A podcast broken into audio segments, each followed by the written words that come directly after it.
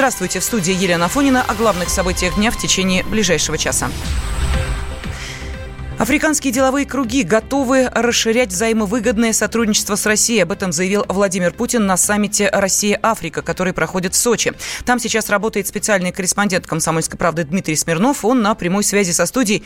Дима, добрый вечер. Ну что, последний день саммита. О чем же сегодня говорили в Сочи? Какие договоренности были достигнуты? Добрый вечер. Я даже не знаю, что и начать-то. О чем говорили 6 часов без остановки, говорили 44 лидера. Владимир Путин 45-й на две сессии пришлось разбить вот это самое пленарное заседание. Сначала три часа до буквы «Н», потом сделали перерыв, потом уже в формате обеда собрались за столом, и все остальные, кто не успели, после буквы «Н» говорили снова. В общем, это длилось шесть часов, почти наше ожидание переговоров с Эрдоганом. Ну, Владимир Путин закаленный турецким коллегой человек, он, видимо, это вынес легко, потому что сейчас он продолжает э, встречи двусторонние. У него после этого запланировано было шесть двусторонних встреч еще с африканцами. Сейчас идет третья по счету. Когда завершится, мы, честно говоря, не знаем. Вот. Но зато э, уже э, как-то поражает, да, вот та самая сумма 800 миллиардов э, рублей на такую сумму э, договоры, э, контракты, меморандумы и прочее, прочее. Ну, солидный итог. Слушай, ну это очень условные цифры, я даже не, не понимаю, как их вообще, честно говоря, считают. Э, это, видимо, какие-то заготовленные заранее контракты, которые были здесь подписаны, потому что основная масса будет потом те вот африканские коллеги, которые приехали и посмотрели на а, представленные здесь на различных выставках э, экспонаты, там, начиная от производить, ну, все российские концерны выставили свое э, добро, то есть там Калашников представил свое стрелковое оружие, КАМАЗ представил свои, э, соответственно, грузовики, автобусы, самолеты, вертолеты, вагоны железнодорожные, что тут только нет. И вот, вот это все, оно же востребовано будет Африка, Африкой, но куплено позже. То есть вот те контракты, по которым ты говоришь, на 800 миллиардов, они были когда-то заранее да, прорабатывались. А вот основной эффект от форума и экономического, соответственно, саммита, он будет вот дальше, что называется, накопительный. Ну что ж, спасибо. С нами на связи был специальный корреспондент «Комсомольской правды» Дмитрий Смирнов. Но не обошлось на саммите без шуток. Так Владимир Путин прокомментировал улучшение позиции России в рейтинге Всемирного банка Doing Business. Президент обратился к главе Маврике и упрекнул его в нескромности из-за резкого экономического роста.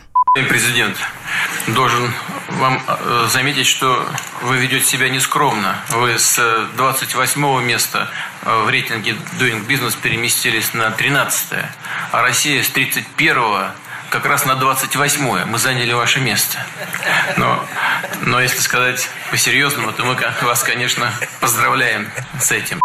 Кстати, Россия впервые вошла в тридцатку стран в рейтинге Doing Business. Наша страна с прошлого года поднялась на три строчки, заняв 28-ю позицию в списке. Ну а составители этого рейтинга Всемирный банк и Международная финансовая корпорация. Они отметили, что в России ускорили э, процесс получения электроэнергии и упростили соблюдение налоговых требований. Как заявил глава Минэкономразвития Максим Орешкин, конкуренция между странами серьезная. Чтобы сохранять свои позиции, нужно активно двигаться вперед.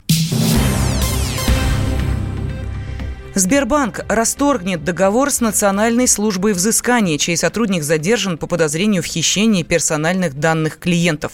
В четверг официальный представитель МВД Ирина Волк сообщила, что полицейские совместно со службой безопасности Сбербанка вычислили жителя Волгограда, который под псевдонимом Антон-2131 якобы продавал пакеты с личной информацией россиян. Возбуждено уголовное дело.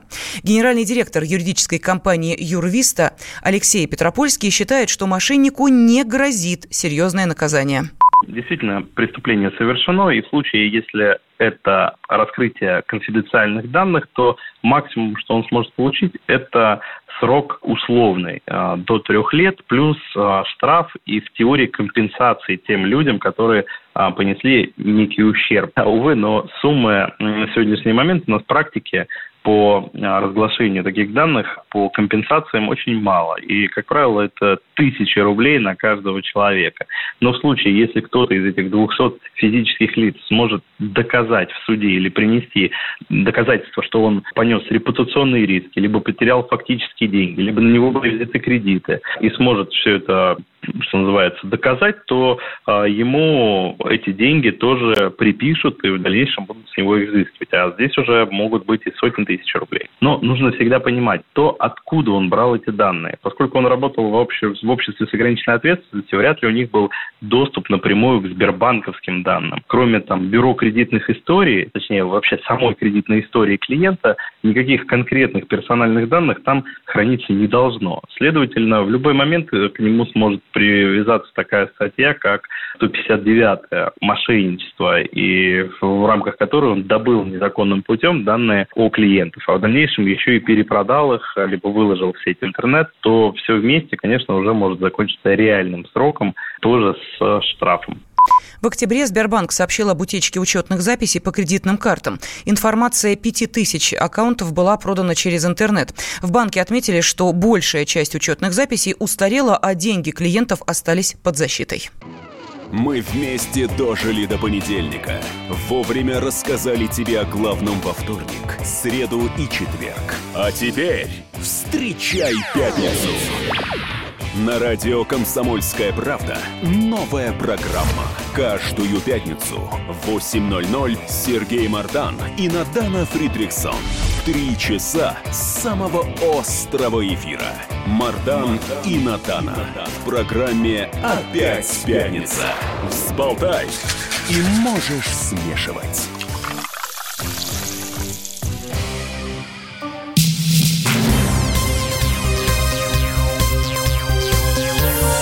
Темы дня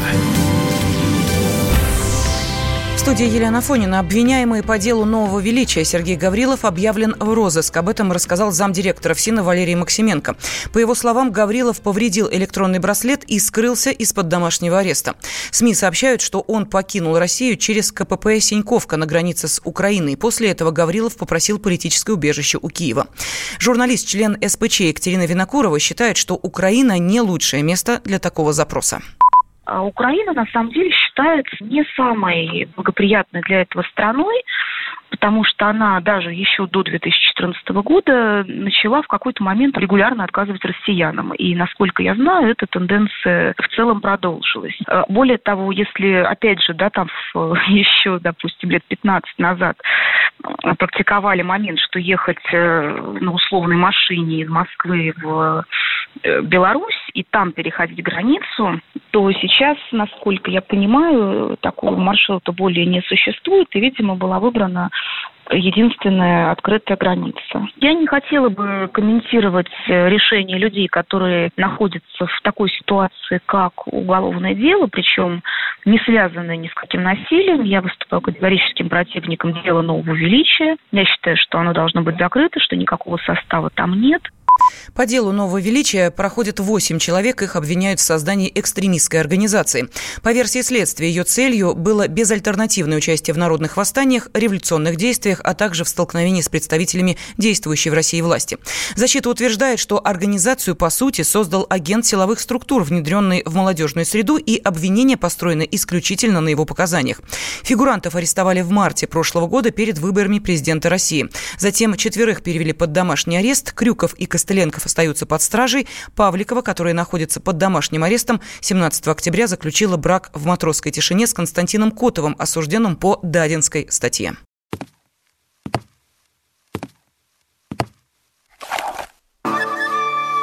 Это была тяжелая неделя. Хороший. Ребята, давайте жить дружно. Плохой. Понимаете, не признавали у одного кандидата подпись его родного отца. Злой.